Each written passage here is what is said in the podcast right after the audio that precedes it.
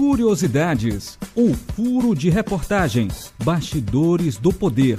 Conheça a verdadeira história por trás do jornalismo no Amazonas e a vida dos mais prestigiados jornalistas do estado. Suas dificuldades, abnegações, conquistas, os dilemas da profissão e tudo mais que a manchete não conta. A partir de agora, você acompanha Histórias do Jornalismo no Amazonas. Olá, estamos começando mais uma edição do nosso podcast Histórias do Jornalismo no Amazonas. Eu, Eliana Nascimento, curso de jornalismo do Centro Universitário FAMetro, e o meu colega Matheus Oliveira. Olá, boa noite, Eliana. Olá a todos que estão nos ouvindo. Temos na direção o nosso colega Charles Fernandes, Fernandes, perdão. Na produção desse podcast temos também um, os alunos Jamie Savani e Marcos Augusto, que também são finalistas do curso de jornalismo aqui na FAMetro. Hoje, a nossa convidada é a renomada jornalista Joana Queiroz. Seja muito bem-vinda, Joana. Boa noite a todos. É um prazer estar aqui com vocês, compartilhando um pouco da minha história, da minha experiência como jornalista, que já dura mais de 30 anos. Joana, para iniciar esse podcast, é, a primeira pergunta é de onde veio essa vontade de ser jornalista? É, é para você iniciar a faculdade? Se teve algum é um sonho de infância? Como é que foi? É, começou quando eu trabalhava no distrito como secretária e eu conheci uma jornalista que era minha colega também, outra secretária, e ela me falou do curso de comunicação social. Eu já tinha tentado outros vestibulares, né, administração, contabilidade. Por fim, eu fiz o de comunicação social. Não era um sonho, mas eu me dei bem, eu gostei. Quantos anos a senhora tinha? Na época eu tinha 27 anos. Assim, então a senhora decidiu fazer jornalismo com 27 anos? Sim. É, na UFAM? É na, só na UFAM naquela só época. Tinha na só UFAM. tinha UFAM naquela época como faculdade. Eu me preparei, me preparei o ano todo fazendo cursinho, fiz o vestibular e fui aprovada. E durante o curso, a senhora sentiu alguma dificuldade? A senhora viu, será que é isso mesmo? Vou tentar ou chegou um momento que a senhora, não, vou trancar isso aqui? Eu, te, eu nunca tentei desistir, tentei desistir pelo fato de ser o curso de comunicação social. É o que me levou que quando eu estava na faculdade eu casei, eu tive dois filhos e ficou difícil eu estudar. Eu tive dificuldade porque tinha as duas crianças, eu não tinha carro, a gente andava de ônibus e era difícil. E eu pensei em desistir, já bem próximo de concluir foi quando o professor Valmir Albuquerque, que na época era o reitor da universidade e era amigo, a gente tinha uma amizade, e ele falou para mim que de jeito nenhum, que eu ia terminar essa faculdade, e me incentivou e me empurrou, vamos dizer assim, para concluir o curso. E depois que você se formou, passou por tudo isso. Ah, uma perguntinha. Senhora morava onde e da distância da sua casa para o FAM? Nossa, eu morava na Cidade Nova, era muito longe, eu apanhava mais ou menos cinco ônibus, acordava cedo. É, naquela época tinha um ônibus que me pegava da casa e deixava no terminal, que o pessoal chamava de catacorno, né? Aí ficava no terminal 1, apanhava o campus, ficava no mini campus, apanhava um outro ônibus que nos levava para o ICHL. Tinha que sair bem cedo de casa. Foi muito difícil, era muito difícil para nós. E depois, depois que você terminou a faculdade, quem que deu a primeira oportunidade para você entrar no mercado de trabalho? Como é que foi a sua, a sua ponte da universidade para o mercado de trabalho? E se foi na faculdade mesmo que teve oportunidade logo? Porque hoje em dia a gente vê que é, a gente, né, estudante, tem a oportunidade de ingressar no mercado agora. A gente queria saber se antigamente tinha essa mesma essa porta. Eu acho que era mais fácil. Nós tínhamos vários jornais na época, tinha algumas televisões e eu entrei, eu entrei no mercado de trabalho no segundo período de jornalismo. Fui trabalhar no, no jornal que era, era ali em frente ao Motel Lebaron, na Efigênio Salles. Era jornal. Jornal Povo. Não. Era mais ou menos, nem lembro o nome do jornal. Era do, do de Sica, que é o pai do meu patrão atual, do Siquinha. E eu, lá eu fiquei muito pouco tempo. Mas foi lá que eu comecei a trabalhar e fazendo reportagem policial. Na época, só tinha homens adultos e que não tinham formação acadêmica. É, nós tínhamos o Ruiz, que escrevia umas crônicas, coisas da vida e da morte. Nós tínhamos o Isel, que era bem velhinho. Nós tínhamos também o Luiz Otávio, que foi assassinado é, como jornalista. Nós tínhamos o Wallace Souza, que era o meu editor nesse jornal. Quem mais? Robson Carvalho, que também não, é, não tem formação acadêmica. Nilson Belém. Você falou sobre o seu projeto TCC, né, que foi sobre histórias da rádio, né? Sim. E eu queria que você comentasse como é que foi aquela experiência com é, renomados nomes daquela, daquela época. O meu sonho era fazer rádio. Eu sempre gostei de rádio. E eu escolhi no meu TCC fazer a história do rádio no Amazonas. Na época eu entrevistei o seu Belmiro Vianês, o pai do Belmirinho, que era um senhor já bem idoso e ele era apaixonado por, por rádio. Ele tinha um microfone semelhante a esse, mais ou menos. E ele, quando conversava, ele era idoso, ele, chega, ele chorava. E também entrevistei o seu Azevedo, que ele fazia rádio novela, que é o dono da TV lá, já falecido. Entrevistei o Manuel Bastos Lira, que também foi um dos criadores da, da, do rádio aqui no Amazonas. Entrevistei Jebs Medeiros, também todos falecidos. E um fato curioso é que quando entrevistei o pessoal da Rádio Difusora, a Fezinha, Maria da Fé, irmã do, do Josué, ela me falou que da inauguração da Rádio Difusora e que o, a pessoa que veio, o cantor que foi chamado para fazer o show da inauguração, ele disse que só cantava com, se fosse com orquestra. Naquela época o Amazonas não tinha orquestra. Aí o seu Josué Pai reuniu alguns músicos daqui que ele conhecia e fez uma orquestra para ele. E entre eles estava o Domingos Lima, que era um violonista conhecido aqui. E eu marquei com ele quinta-feira entrevista. E na quarta ele morreu de ele morreu do coração e e quando eu soube, eu não o conhecia, mas eu chorava muito, porque ele era muito importante para o meu TCC, a história dele na rádio, na inauguração da Rádio Difusora. Joana, é, você falou que quando estava na faculdade, né, você casou, teve filhos, teve a oportunidade de começar a trabalhar no segundo período. Como é que você fazia para conciliar? Tinha a dificuldade que você teve durante esse tempo? Olha, logo cedo, é, a primeira, primeira filha foi eu estava no terceiro ou quarto período nasceu a primeira minha filha e eu parei eu fui cuidar dela. No outro ano nasceu meu filho. Aí eu parei. Aí com um ano com um ano e dez meses a minha filha já foi para a escola. E no outro ano ele também foi para a escola. Eles iam de manhã para a escola e ia para a faculdade mas nós já tínhamos um carro.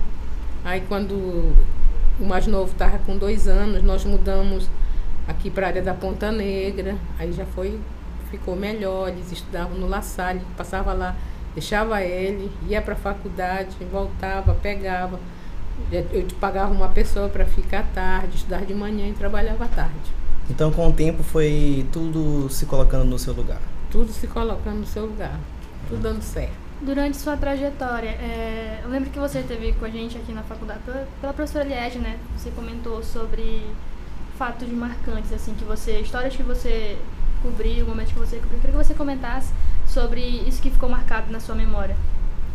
Olha, tem muitas histórias. Eu, hoje meus colegas brincam comigo que eu tenho de, de escrever um livro contando as minhas histórias.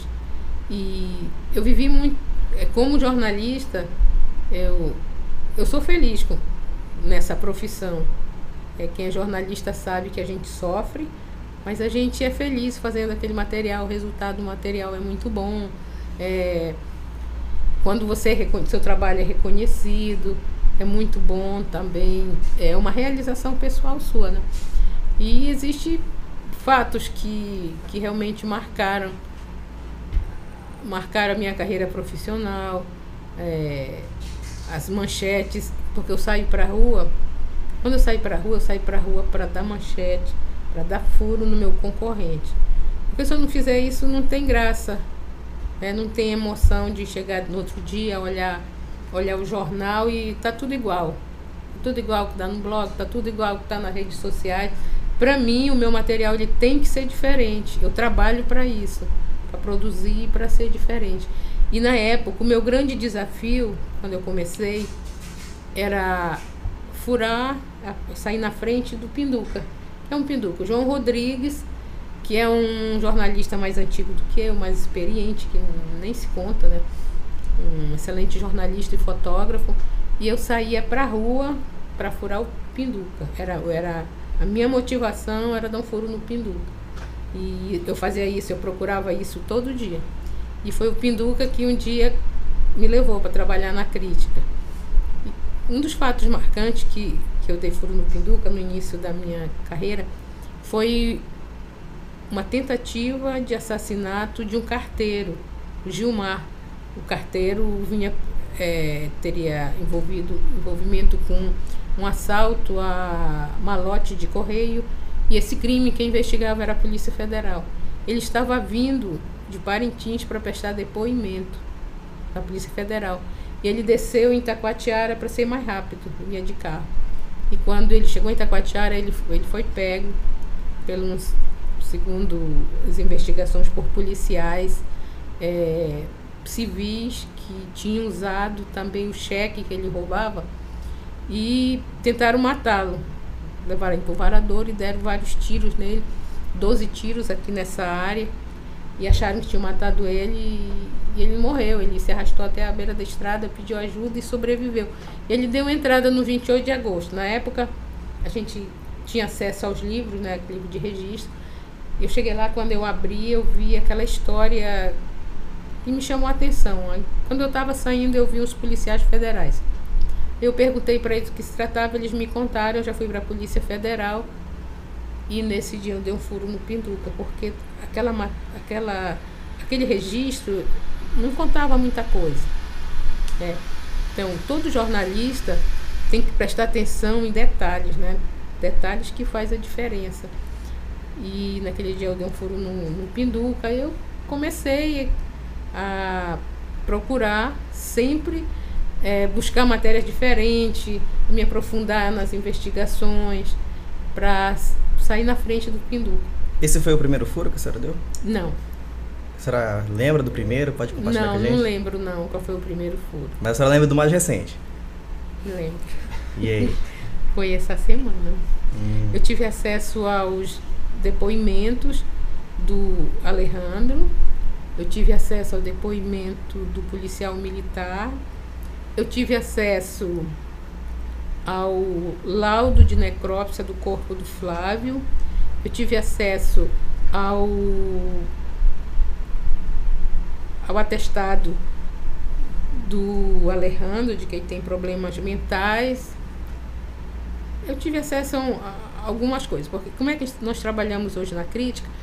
É, nós temos que ter provas, ter com a gente. Se alguém vier nos processar, a gente tem como rebater. Então, não basta um depoimento que não está gravado para a gente fazer uma matéria, nós temos que ter as, as, provas. Então, toda semana eu procuro dar um furo. Um, dois, três. Quantos por mês? Não tenho ideia, não conto. Mas é uma média de um, dois por semana. E como é que é na redação quando você dá o furo? Como é que é o ambiente, os colegas? Não, é normal. Já está acostumada? É, já está acostumada, é normal.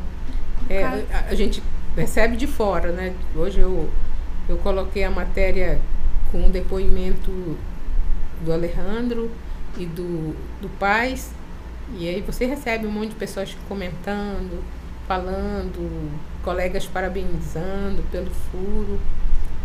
E é, isso é gratificante para você. A, a gente não ganha muito dinheiro, mas isso é gratificante para gente de estar tá contribuindo ali com a sociedade. Muito, né? muito, muito. É muito Conhecendo é o... os fatos de uma história tão complicada que é. É um é assunto verdade. complicado, deu, deu dor de cabeça para todo mundo aí, né? Das emissoras, dos portais. É verdade. Agora, uma pergunta bem específica para você. Você sempre, quando você terminou jornalismo lá, é, você queria fazer polícia? Ou tinha alguma editoria que você tinha assim, queri- como a minha queridinha? Não, eu sempre gostei de polícia, porque polícia tem emoção, tem novidades todos os dias. É diferente de você fazer economia, que é aquela coisa. Uma, uma outra que eu faria é política. Eu faria também. Porque eu gosto de de estar atrás de, de novidades. Eu não gosto de ficar ali escrevendo, por exemplo, esporte. Eu não gosto de esporte. Não me mande para fazer esporte que eu não, eu não ia aceitar. Você falou que teve como trabalhar numa redação com o Wallace Souza, é isso? Comecei com Wallace. E teve também o caso dele naquela época, né? E eu acredito que você tenha participado sobre esse caso. Como é que foi? Porque eu lembro que eu era criança e não tenho tantas lembranças daquilo. Olha, eu estava na redação. Posso tomar um pouco d'água? Claro. À vontade. Obrigada. Era uma tarde, eu estava na redação, já encerrando a minha, meu expediente, e uma advogada que eu conheço me ligou e disse para mim, me contou a história que o Moa estava preso e que eu não conhecia o Moa. E aí me contou um pouco da história e que ele queria abrir a boca. Mas eu não fui lá, mas ela me contou to toda a história. E uma colega foi lá, fez a primeira matéria.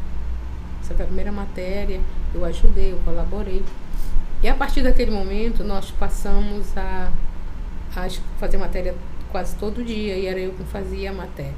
Um dos fatos que me chamou a atenção foi logo, foi logo, logo depois desse início, ele estava preso, ele estava na Polícia Federal e eu consegui uma entrevista com ele. É, o doutor Sérgio Fontes me permitiu que eu entrasse para conversar com ele. E lá tinha um. Tinha só um, uma cela, uma cela mais ou menos desse tamanho, grande, e tinha uns 30 presos lá dentro. E ele veio para falar comigo, sem camisa. E quando ele pegou assim para começar a falar comigo, entrou uma pessoa correndo e disse que não fala, não fala, não fala, e me tirou de lá. Essa ordem não foi da Polícia Federal, foi de pessoas, amigos, familiares estavam lá fora. A senhora tinha noção que esse caso ia ter tanta repercussão como teve? Ou como é que foi ali o começo desse caso todo do Wallace? A gente não tinha noção que seria ia chegar onde chegou. Mas era interessante, era muito interessante a história, porque à medida que o tempo passava, ia surgindo mais, mais novidade, mais coisas. Eu cheguei a formar uma lista que eu chamava, eu talvez ainda tenha nos meus arquivos, é, Os Mortos do Wallace. Mas, mas envolvia, é, não era o Wallace que tinha matado, eu falava assim, porque era o nome do arquivo, mas eram as pessoas que trabalhavam com ele. É, era atribuído ao grupo dele, por isso tinha esse arquivo tinha esse nome. E também armas, armas aprendidas com Wallace. Aí eu colocava e eu acompanhava as investigações também, Júnior Sujo, Fabiano, deixa eu ver se eu lembro mais de algum aí. Que eu ia colocando e eu acompanhava também como estavam as investigações do caso. É, a Netflix procurou a senhora para. Procurou. Procurou várias vezes. E. Eu não aceitei porque eu disse que eu tenho juízo. Por que eu tenho juízo? É, eu, eu preservo pela minha vida. O pessoal está vivo aí. Quem morreu foi o Wallace, quem morreu foi o Moa. Mas o pessoal está todo vivo, os PMs estão vivos, os filhos do Wallace estão vivos, os irmãos do Wallace estão vivos. Então aquele pessoal está vivo. E eu já fui ameaçada de morte. Então, hoje eu não quero mais complicações para mim. Então passou, foi uma página virada. Foi, foi. Eles se resolvam para lá. Isso. Como é que foi? É, eu lembro que você falou que chegou, não sei se me recordo bem, na, você comentou que chegaram a entregar uma carta para você. Na, você chegou a se mudar de residência? Como é Ah, que foi? Não, eu- Foi no caso Fred, isso aí. Não foi no caso Wallace. Isso. Eu estava na redação, recebi ligações que iam me matar. E era uma atrás do outro. Era por volta de duas horas da tarde, eu cheguei na redação e eu comecei a receber ligações e eram de policiais militares que eu conhecia. Aí um policial militar disse assim, ele era da corregedoria na época. Não tinha essa corregedoria geral, cada um tinha só a corregedoria.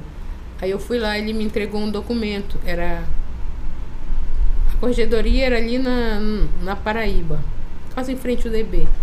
E quando eu cheguei no um sinal que tinha ali onde hoje é a passagem de nível, eu saí de lá, quando eu cheguei lá, um outro cara já sabia disso, disse que eu sabia que eu estava com documento.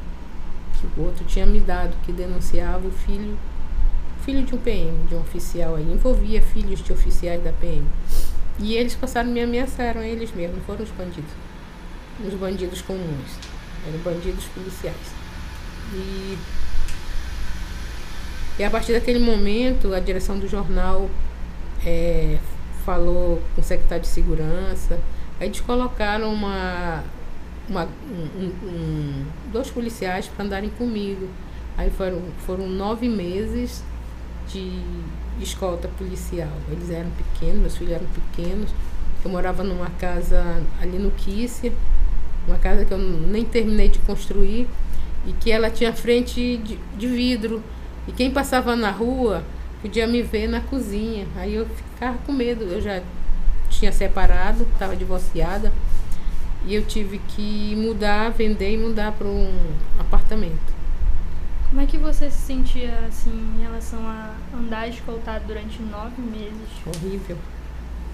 Ia para a igreja com os cabras, ia para o supermercado, era limitada, é, seguia orientações da polícia que eu sigo até agora, como sentar de não sentar de costa para as ruas, sentar sempre onde eu for, sempre de costa para a parede, é, é, ter cuidado com quem se aproxima de mim de óculos e boné, é, ter cuidado com o vendedor ambulante que chega oferecendo as coisas. Então, são coisas assim que até agora eu sigo, eu tenho cuidado. E em relação à fonte, Joana, como é que é a relação assim você e a fonte? Um jornalista sem fonte, ele, ele não prospera. Todo jornalista tem que ter fonte. Como é que a gente consegue fonte? É, com respeito, fazendo um bom trabalho, é, tendo critério naquilo que você escreve, procurar escrever a verdade, checar suas as informações e, e você consegue, consegue não ter medo, porque tem, tem colegas nossos que tem medo de se aproximar do juiz tal. É o juiz, ele, ele fica com medo. Então a gente não tem que ter medo, ele é uma autoridade, ele, ele é uma pessoa igual a gente, um profissional igual a gente. E a gente chega lá, conversa, pergunta, se ele não quiser responder, tudo bem. Se ele responder, tudo bem também. É, a gente não pode, precisa ter medo não. Se ele gritar, encara ele. Não baixar a cabeça, porque porque nós somos profissionais também. É um, aconteceu um fato comigo eu estava cobrindo o caso de, da galera, ainda no tempo da galera aí. E o advogado, quando eu ia fotografar, o advogado abria o paletó e ficava na frente do, do grupo lá, dos meninos, dos galerosos. É, aquilo foi me irritando, né? Eu estava com fotógrafo naquele dia. Aí eu falei pro meu fotógrafo, eu vou empurrar esse homem se, e tu faz a foto.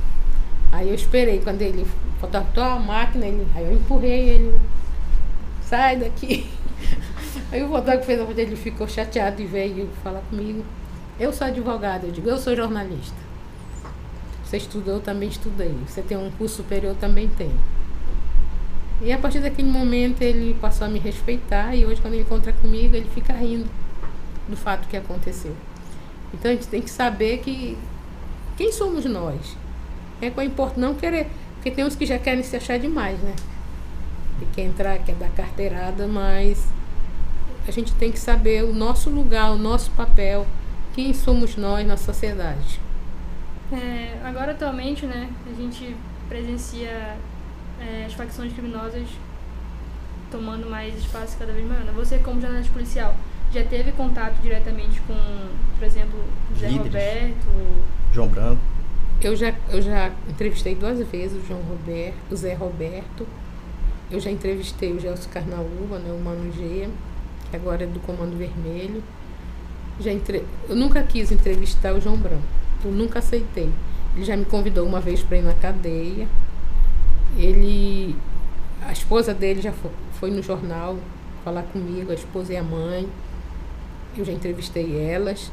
Eu já entrevistei o Marcinho Matador, que é um, um traficante pistoleiro lá da colônia, Colônia Oliveira Machado. E é um dos líderes. E depois que eu acabei de entrevistá-lo, ele pegou um violão, ele soube que eu sou evangélica e ele cantou um louvor para mim. E ele me contou porque ele é Marcinho Matador, que para ele entrar na facção, ele. O cara falou para ele assim, se tu acertar a cabeça daquele porco, era época de Natal, eles estavam matando um porco, tu entra na facção. Aí que ele atirou, ele acertou a cabeça do porco. Aí todo mundo gritou, Marcinho Matador, Marcinho Matador, aí ficou a história dele. Eu já entrevistei, deixa eu ver quem mais. É, eu já entrevistei um monte desse pessoal aí. E a senhora falou que não entrevistou o João Branco.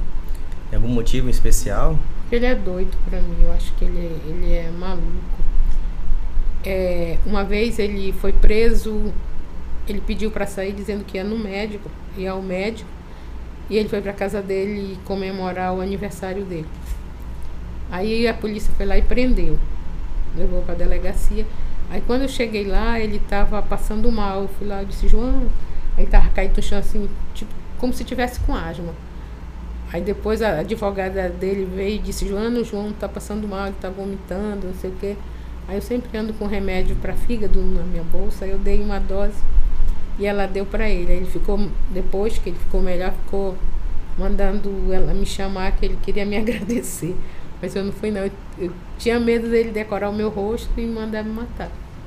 Como é que foi a experiência de entrevistar o Zé Roberto, assim, por exemplo?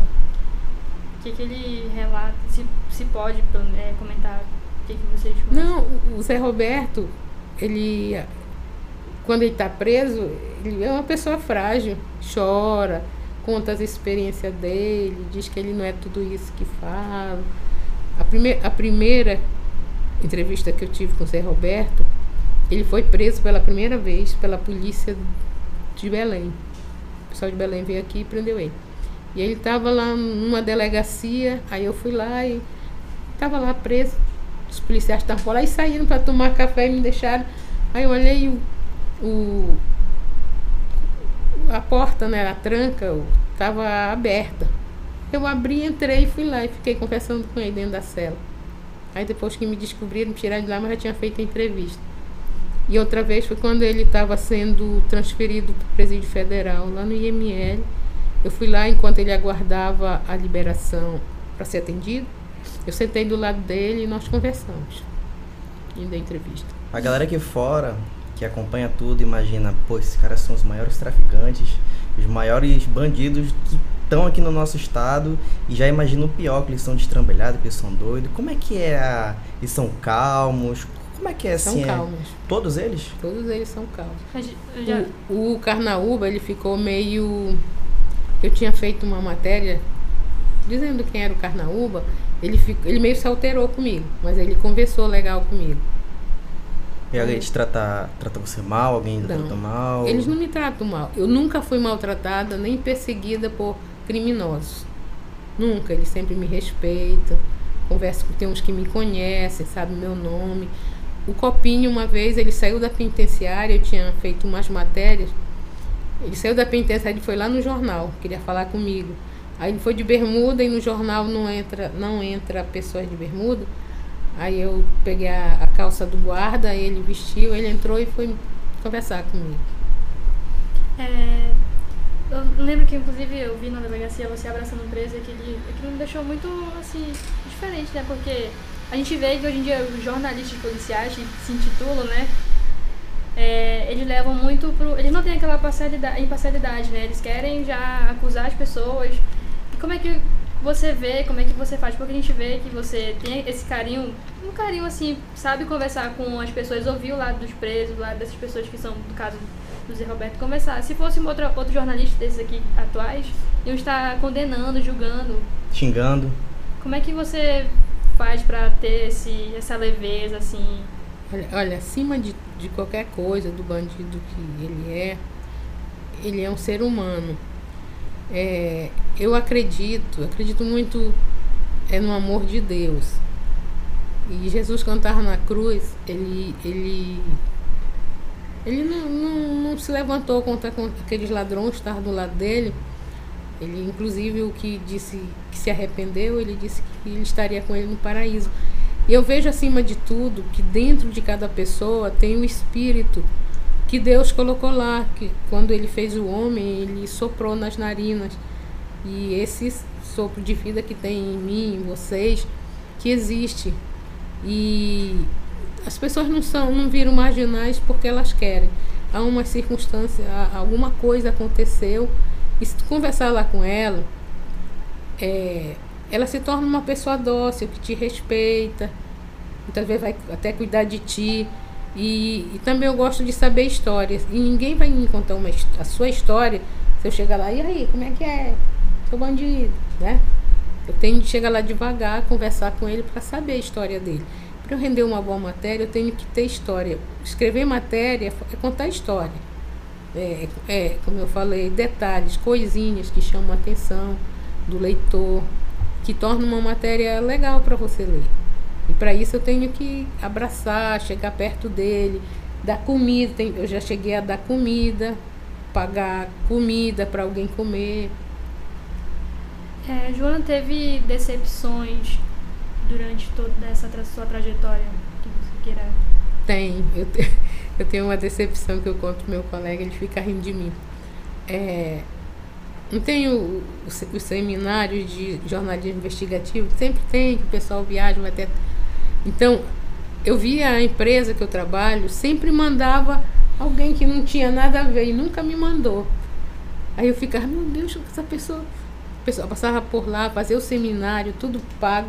Demorava a sair, ia embora. Eu tô lá fazendo todo dia e eles não me mandavam. Eu sou meio decepcionada com isso. Por que, que nunca me mandaram para fazer isso? Aí quando às vezes me mandam para fazer uma matéria, eu não vou não. e inimigos assim na carreira, você como é que você lida com isso? Inimigos. Eu, eu sei que eu tenho inimigos. Muita gente não gosta de mim, tá? inclusive muitos colegas. Mas eles me respeitam. Eu nunca assim fui afrontada. Tem gente que, que fica sem falar comigo algum tempo. O Paulo Martins. Paulo Martins, ele ficou sem falar comigo um tempo. Mas agora ele fala, me trata bem, me informa as coisas o delegado Cavalcante. Ele não gosta de mim.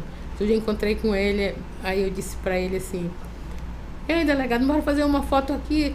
Deus me livre, tu acabou comigo, não sei o que. Ele falou um monte de coisa.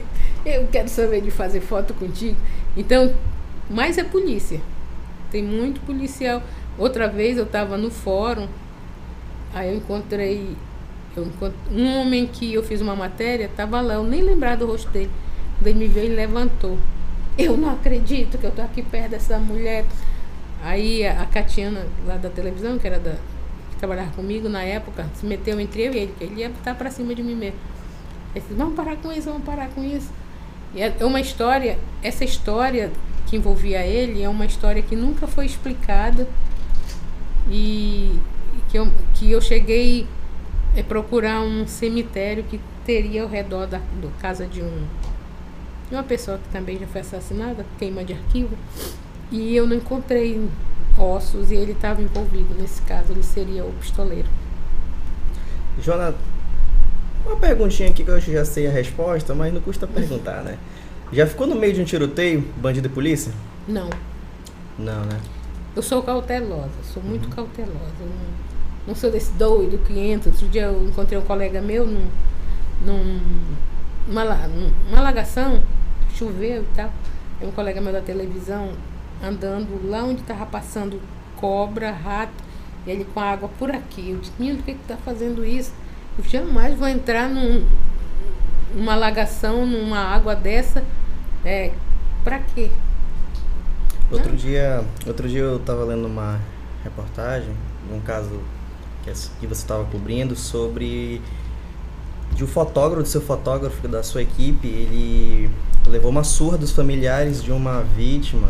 Foi. A senhora podia contar um pouco como é que aconteceu isso? Aquilo foi um ato de covardia, foi o Janderson. É, nós chegamos primeiro nesse local, era um acidente. É, o rapaz talvez vinha dirigindo em alta velocidade com a mãe dele dentro. E ele bateu em vários postes até que o carro caiu para uma ladeira. E a mãe dele morreu. E a gente não sabia.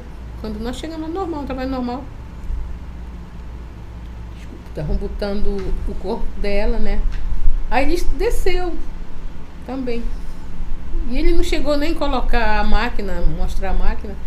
E esse rapaz que estava dirigindo, ele estava transtornado, ele veio de lá gritando, não fotografa minha mãe, já foi dando murro na cara dele. Nessa hora eu peguei a máquina dele, né? Peguei a máquina e, e eram muitos homens. Aí eu chamei a polícia, só que já tinham batido nele, foi tudo muito rápido.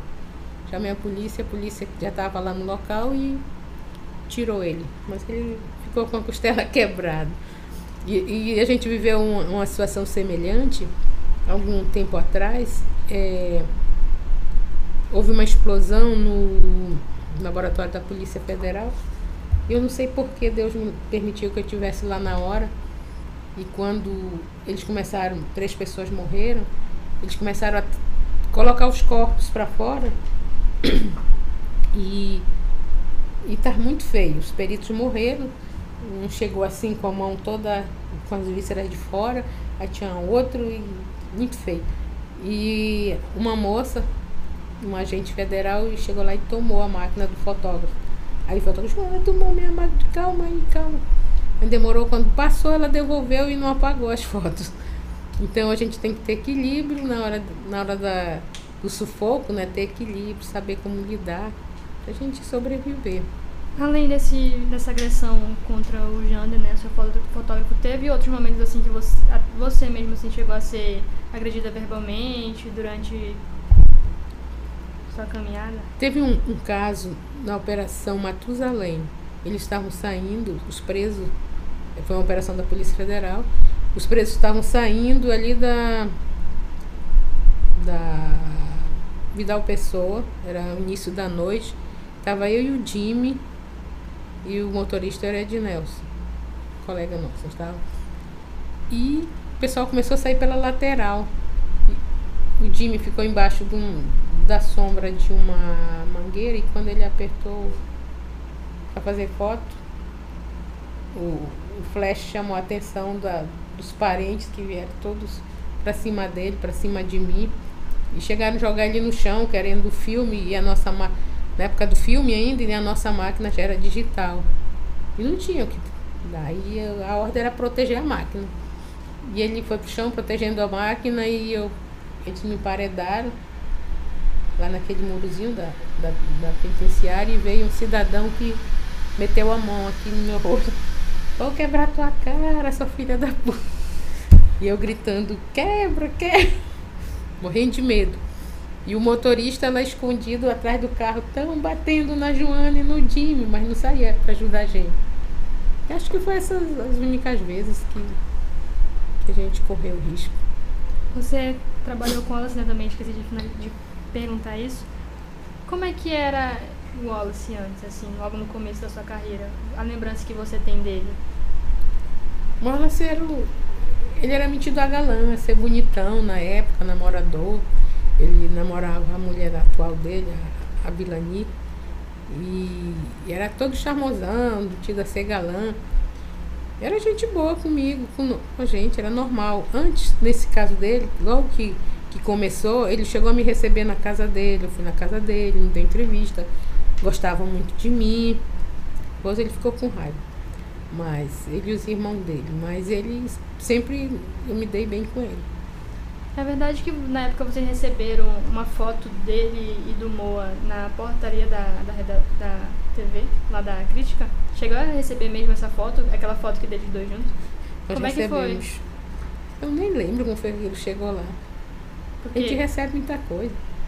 é, esse tipo de exemplo assim de coisas que você recebe são semelhantes a esse? São, são semelhantes a esse. Já receberam alguma coisa bizarra? Tipo um aviso de morte, olha, se publicar aqui eu vou matar todo mundo. Não. Não, né? Não, não. Eu tive um. Tem um amigo meu aí que Não. recebeu. Agora, mudando um pouquinho de assunto aqui da. Da voltando aqui pra sua carreira. Uhum. E se a senhora não tivesse, quando a senhora estava lá no distrito, no distrito, não tivesse conhecido a sua amiga jornalista? O que a senhora acha que a senhora estava fazendo nesse momento? Eu acho que eu estaria em casa. Como eu te falei, eu tenta, tentei fazer administração e contabilidade. Eu ia fazer alguma coisa da área de humanas. Talvez se eu estivesse tra- trabalhando em alguma coisa de humanas. Agora, voltando já à sua carreira, né? Como foi cobrir rebeliões, né? Nós tivemos a segunda maior rebelião naquela época, no, em 2017, né? E agora essa deste ano, como foi? Essas duas últimas rebeliões, nos primeiros dias eu não estava. Eu estava de folga. Mas eu já cobri rebeliões ali na Vidal Pessoa. Muito feia, com morte também. E para mim sempre foi um divertimento cobrir rebelião. Porque eu ficar do lado de fora, sempre eu tive os informantes, tanto dentro como fora. É, Os informantes dentro seriam os, os próprios presos, né? presos, né, presos, familiares de presos. Eu sempre me cheguei a familiares de presos que recebem informação lá de dentro. E eles me passavam essas informações. E também o pessoal da administração, diretor, eu, eu já cheguei com em penitenciária, almoçar. Eu já fui madrinha de casamento dentro de penitenciária. É, tinha um, um- Teve um crime que era o, o Sabá. O Sabá, ele era um, um enfermeiro da Unimed. Um, um- um cara legal, ele era crente ad- adventista. E tinha uma esposa e um casal de filhos. Ele trabalhava na UTI da, da Unimed. E, e lá, ele, quando ele carregar, o cara da UTI tem que ser carregado. Aí começou a dar problema na, na coluna dele. Ele passou a tomar a dolantina. Ele era tão de confiança que eles davam a chave do armário onde tinham os narcóticos, os, os- os medicamentos. E ele tom- começou a tomar a dolantina. Aí nesse dia ele, ele ficou maluco. Aí ele foi para casa, chegou lá ele achou que, que tinha ladrão na casa dele. Aí ele deu várias facadas na mulher dele, deu várias facadas na filha, que era a garotinha. E o menino escapou, o Rodrigo deve estar grandinho, porque ele caiu para trás da cama. E o Sabá, eu me dei, me dei muito bem com o Sabá e ele arrumou uma, uma, uma namorada lá na cadeia e eu queria ter as fotos desse casamento. E para isso eu tinha que ser a madrinha, senão não iam deixar eu entrar. Aí eu fui madrinha do casamento do Sabá lá dentro. Você comentou sobre informante dentro da cadeia, né? Como é que era essa relação de você e os presos? Eu lembro também, pa- parece que os salves que queriam mandar, mandavam pra você. Como é que era essa-.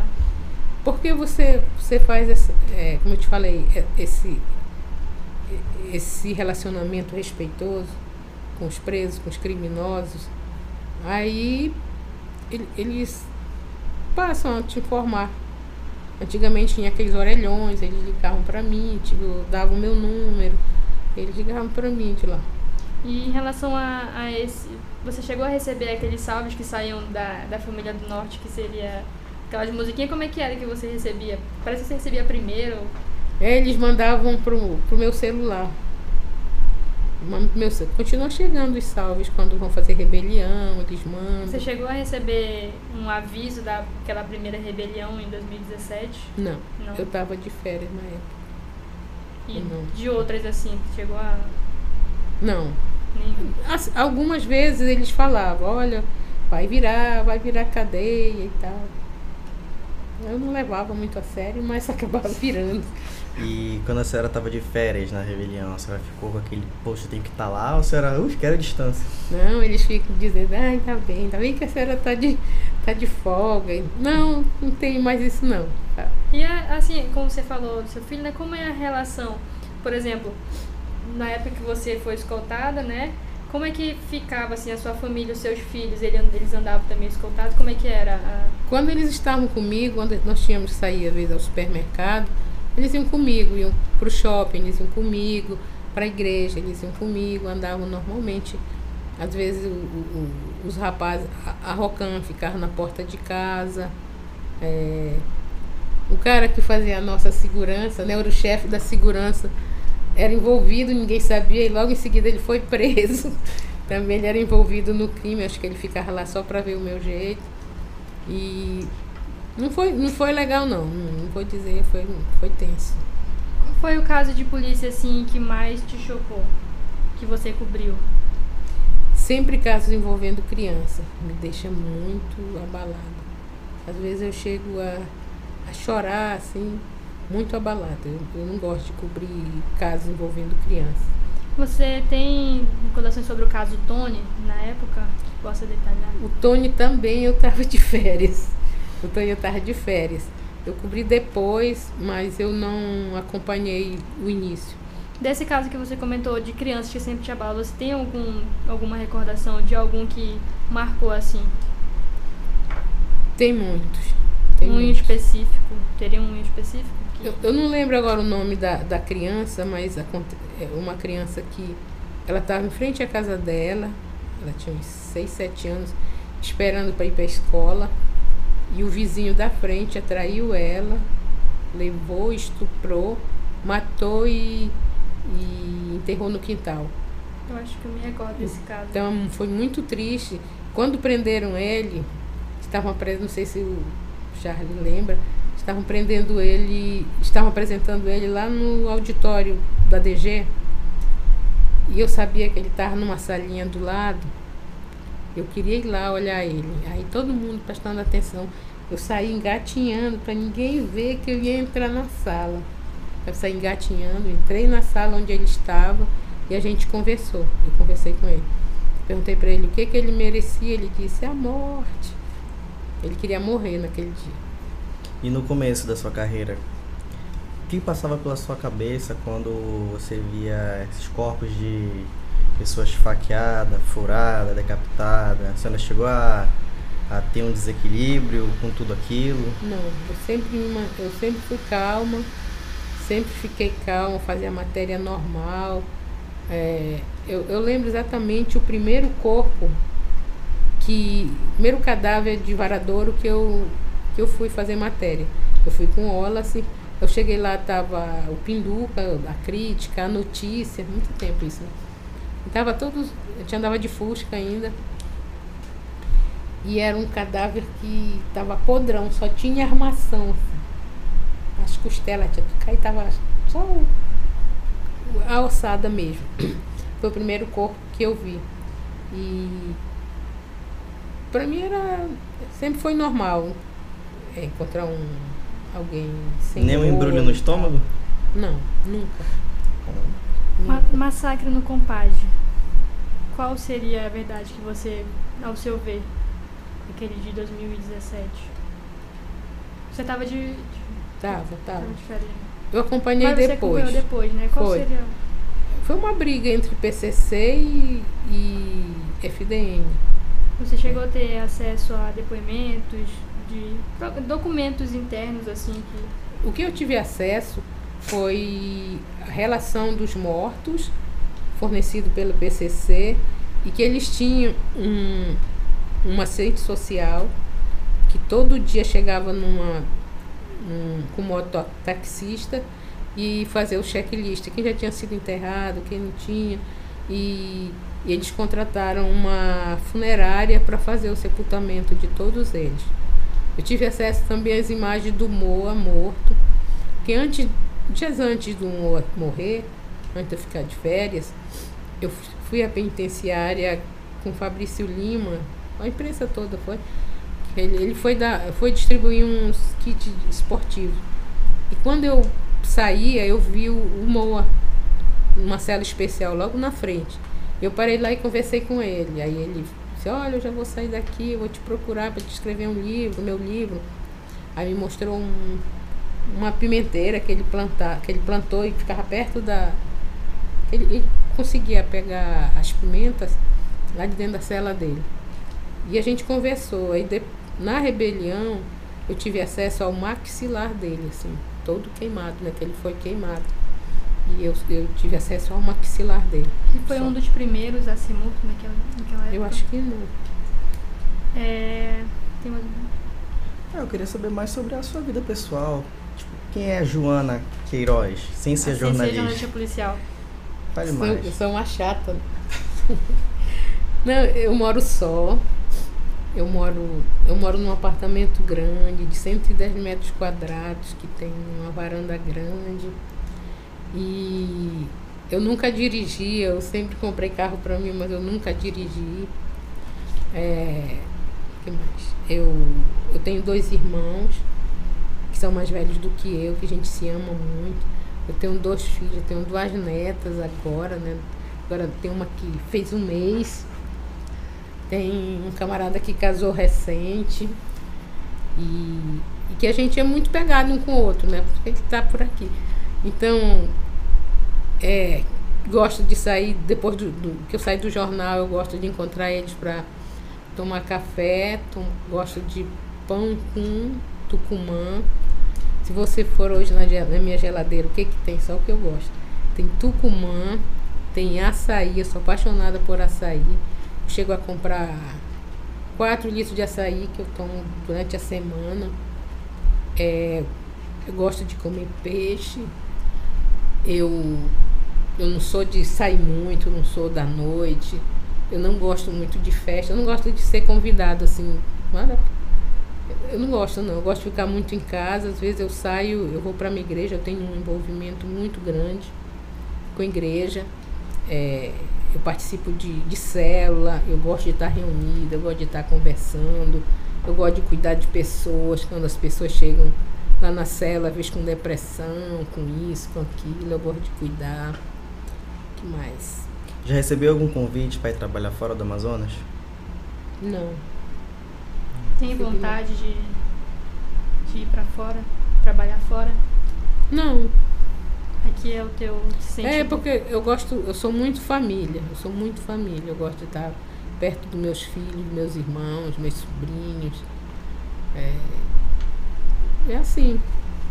Agora... Eu gosto de comprar sapato, sou apaixonado por sapato.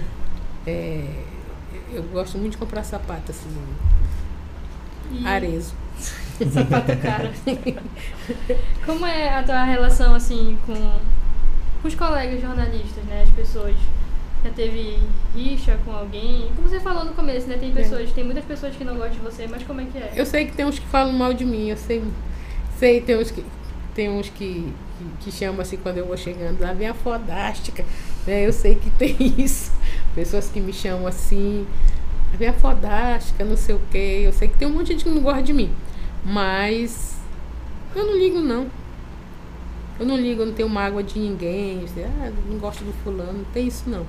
Com as autoridades é a mesma coisa, com juízes, com promotores. É, eu transformo eles em fonte. É, por, por exemplo, o doutor Anésio. Ele não gosta de receber as pessoas, mas ele me recebe. E quando ele, ele não. Ah, não vou receber e tal, eu sei onde ele fuma. Aí eu fico esperando ele. Agora, e quando ele chega lá, eu pergunto para ele e ele me responde. O nosso tempo está chegando ao fim, temos mais alguns minutinhos. Eu queria que aproveitar esse esse nossos últimos minutos que a senhora mandasse um, um recado, né, para quem está começando agora na área, um incentivo, suas palavras assim de conforto, porque essa área é uma área de, cheia de desafios. Mas para a galera que está começando é agora. É muito legal, é muito ser jornalista, é muito legal. Agora você tem que, que ser um jornalista sério, deixar de. de tá, um colega meu que tinha, deixar de estar tá com bandidagem, bandidagem. Por exemplo, é uma coisa que que eu não sei porquê aqui tem muito, é você andar de bloquinho, né? De bloquinho não é o bloquinho de escrever, de todo mundo junto. Ai, as pessoas não vão mais checa, não, não se preocupam em, em dar uma matéria diferente, não se preocupam em apurar a matéria, em, em é, por exemplo, eu tenho uma rede de informantes. Eu, eu chamo de rede de informantes. Quem são meus. Minha, eu tenho o delegado, tenho o escrivão, são todos. Tenho o investigador é, é, lá no fórum. Tenho o estagiário que fica te recebendo. Eu faço questão de ser, ter amizade, manter um certo grau de amizade com o chefe de cartório, porque ele que me conta as coisas que vão acontecer.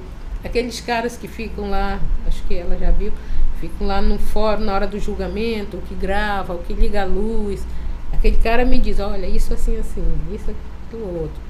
É, desembargadores, é, minha, minha lista de telefone tem desembargadores, tem juízes, tem o porteiro, tem o PM que fica lá e tem o estagiário. E isso me ajuda é, eu, eu checar as matérias, as informações que, que eu recebo. Então, toda informação que eu recebo, ela é checada. É, se alguém me fala, olha, vai acontecer, eu vou com outro. É verdade, procede, -se, promotores. Eu faço amizade com promotores.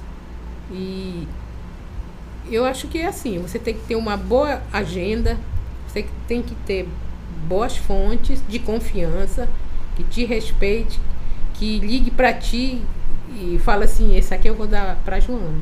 Isso acontece muito. Olha, eu tenho essa matéria para ti. Eu tenho uma matéria que tá, deve ser esse final de semana, que é sobre tortura. Uma matéria que a gente não, não faz. E um promotor me passou. Tá lá no forno, só esperando. Então, que seja honesto, que, que goste daquilo que faz, que deixe de vaidade. O problema do jornalista é vaidade se chama vaidade. Demais. Então, Joana, eu queria, queria agradecer o seu tempo, que será é uma jornalista muito importante, muito solicitada nas redações. A gente sabe que aqui em Manaus toda hora está acontecendo alguma coisa. No Amazonas também, tem esse caso de Quari, tem várias coisas acontecendo e a senhora deve ser virada no girar, eu imagino. Então eu queria agradecer a senhora estar vindo aqui, disponibilizando um pouco do seu tempo para estar compartilhando, para estar colaborando para o nosso trabalho. Eu Ana? agradeço também, parabenizo pelo seu trabalho aí, é, mais de 30 anos, né? Mais de 30. E vencendo desafios, né? Que apesar de tudo, você hoje é forte, né? Tipo, apesar de tudo que passou. A gente agradece muito a sua presença aqui, acabou de sair lá do jornal, veio aqui receber aqui com a gente. Eu agradeço muito de verdade em nome dos nossos colegas ali, o Charles, o Marcos, a Gemini. E espero que a gente se encontre por aí muitas vezes ainda. Obrigada, a gente fica por aqui. Suas considerações finais, se quiser. Eu quero agradecer a oportunidade, espero ter colaborado com vocês. É, estou sempre à disposição. Acho que é uma forma da gente devolver aquilo que, que nos foi dado na faculdade, nos foi passado. E eu espero que vocês aproveitem. Aproveitem, eu espero ter ajudado. Esse é um podcast desenvolvido pelos alunos do sétimo período do curso de jornalismo do Centro Universitário FAMetro, com a supervisão da professora Cristiane Barbosa e coordenação do professor Gustavo Sorães. Operação de áudio Lucas Xavier e André Cunha. Direção geral e coordenador de conteúdo Gustavo Sorães.